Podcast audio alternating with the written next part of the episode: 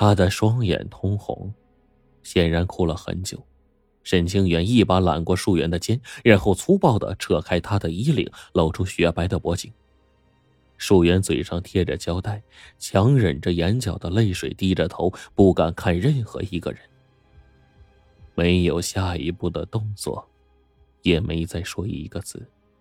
但沈清环相信林却能够明白他的用意，若是不招，就要看着心爱的女人失去体面。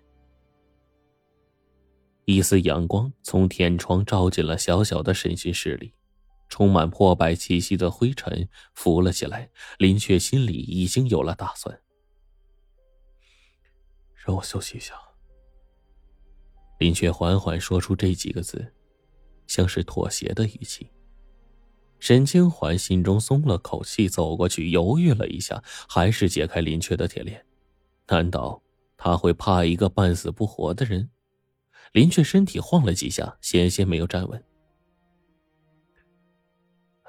那份文件，其余的都不重要，只是有一个秘密据点的布防图，我画下来给你。痛快，沈清欢满意极了，拔出自己制服口袋里面别着的钢笔，又让守卫拿来了纸。舒媛拼命的摇头，发出呜呜的声音，不堪折磨。林雀的食指抓挠着铁链发出的血呀，他握着钢笔，坚硬的笔尖在纸上画出略微颤抖的线条。布防图画了大半，林雀冷不防的停下，说：“我想和他说句话。”沈清华愣了一下，还是让树媛走了过来，站在了林雀的身边。树媛忍不住又往那边靠了靠，而沈清环的注意力。却不自觉的移到了布防图上，布防图是真的，那上面好几处地点和情报处打探的一样，和玉虎招的一部分也能够对得上。没有人注意到一个细节，那支钢笔还在林雀的手上。林雀将锋利的笔尖刺入了树媛的脖颈，迅速划开他的脉搏，他的眼睛睁得大大的，死死的盯着林雀，血染红了他的衣裳。像一朵优雅的盆中鲜花，被人生生的揪下，又踩在了地上。树媛缓缓的倒了下去，一滴眼泪顺着眼角流进了耳朵里，泪尽眼。林雪心中的鲜活，也在那瞬间枯萎了，但他没有选择。这几天，沈清源都快疯了。他总感觉事情不对，到底是哪里出了差错呢？因为树源的死，尽管是个不重要的小角色，尸体也抬出去草草处理掉了，但处长却给了他一个警告，还吩咐这件事没有必要再花时间和精力审了。既然荣源已经抓到，干脆就高调处决，也能起到震慑作用。沈清环回想起这件事情发生。他狠狠的抓着林雀的肩膀，质问他到底为了什么。而林雀在他身边轻轻的说了一句：“我不是荣源，也没办法顶替荣源。”林雀在布防图上点了一下，留下了一个小小的血印，苦涩的一笑，然后就倒了下去。沈清欢是大发雷霆啊，看着守卫们大骂一顿。又吩咐他们把林雀拖回去，好好看守。那张布防图也被他悄悄的收了起来。回来后，他反复琢磨这句话的意思。林雀暗示的那个地方，显然在布防图上没标记，但根据位置来看，是一家孤儿院。这个暗号就是身份。在组织还没分崩离析的时候，有个位高权重的人不惜将自己亲生子调包送进了孤儿院，让他像影子一样隐藏在黑暗中，却也为行动带来了很多便利。知道的人寥寥无几，沈清环就是其中一个。是他们这些 rom 于黑暗却期盼黎明的人，哪怕付出生命也要保全的未来。处长得了个情报。说有个代号荣源的奸细就潜伏在情报处，处长暗中将沈清华叫过去，说除了他，他谁也不信，所以这次抓捕荣源的任务就交给了他。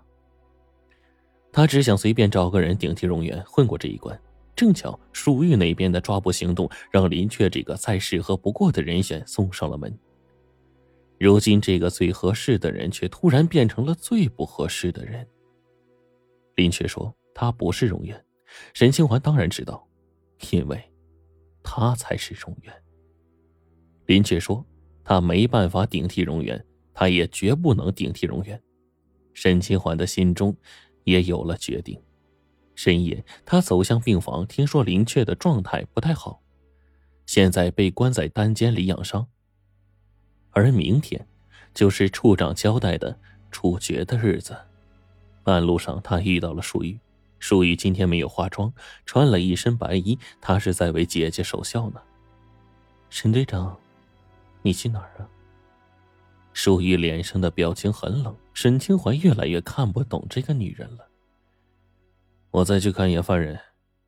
沈清怀压抑着内心的紧张，舒玉的嘴唇动了动，却没有说出口。他只是微微点头，就离开了。林觉躺在病房里，脸色惨白呀，脖子以下的部分被盖在了被里。沈清环还是将病房的门给反锁上了。外面的看守解决了，我会安排一辆车救你出去。沈清怀说。林觉摇了摇头说：“你不该这么做，会暴露自己的。我还有别的选择吗？只能跟你一起走了，公子。”沈清欢知道，如今他已经没有退路，而这间屋子也有可能有监听器。荣源，林雀和他相视一笑，革命友情就像一颗刚萌芽的种子，永远没法发芽了。林雀的手从杯子里抽出来，黑洞洞的枪口指着沈清欢。短短数秒，沈清环的眼神里就出现了震惊、愤怒、绝望和不甘。砰的一声。要说这些年在暗杀队学到了什么，那就是做事绝对不拖泥带水，关键时刻一定要果断。这一枪，打中了心脏。沈清环使劲的捂着胸口，单膝跪在地上，血顺着指尖流下，迟迟不肯倒下。他勉强挤出笑容，维持着最后的尊严。你，你是怎么怀疑我的？处长有意提拔你，但不能让奸细混进队伍。就在你费尽心思找人顶替荣源的时候，你不觉得我的出现太巧了吗？从一开始，局就是为你而设的。你的身世、能力、经历，甚至你狠毒的性格，一切都太完美了，戏太过了，反而让人觉得假。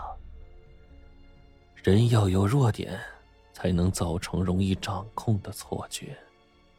林雀仿佛又看到了树源，那个注定他无法拥抱的他。无论他是哪边的人，哪种情况下，都只能作为一个牺牲品。重新来过千百次，他依然会这么做。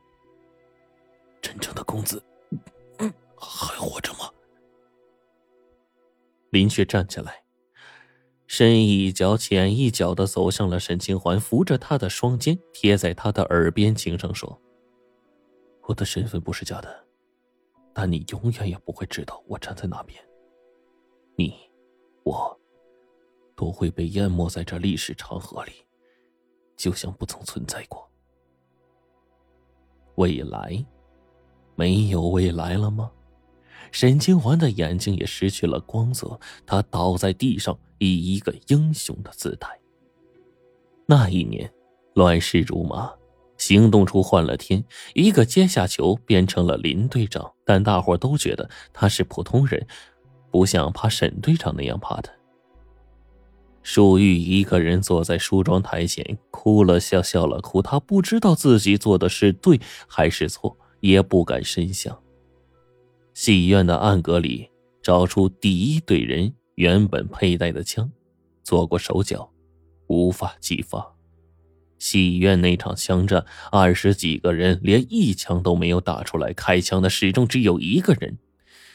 杀人之后，他拿出了准备好的另一批枪。